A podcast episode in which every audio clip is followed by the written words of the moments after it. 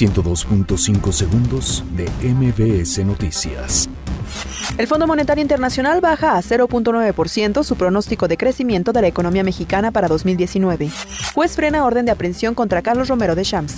Andrés Manuel López Obrador informa que la venta del avión presidencial está en su fase final.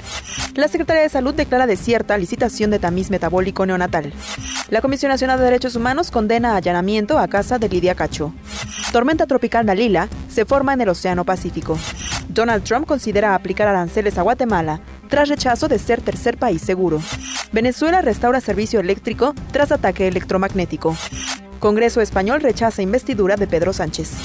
Investigadores encuentran nuevos arrecifes en el Golfo de México. 102.5 segundos de MBS Noticias.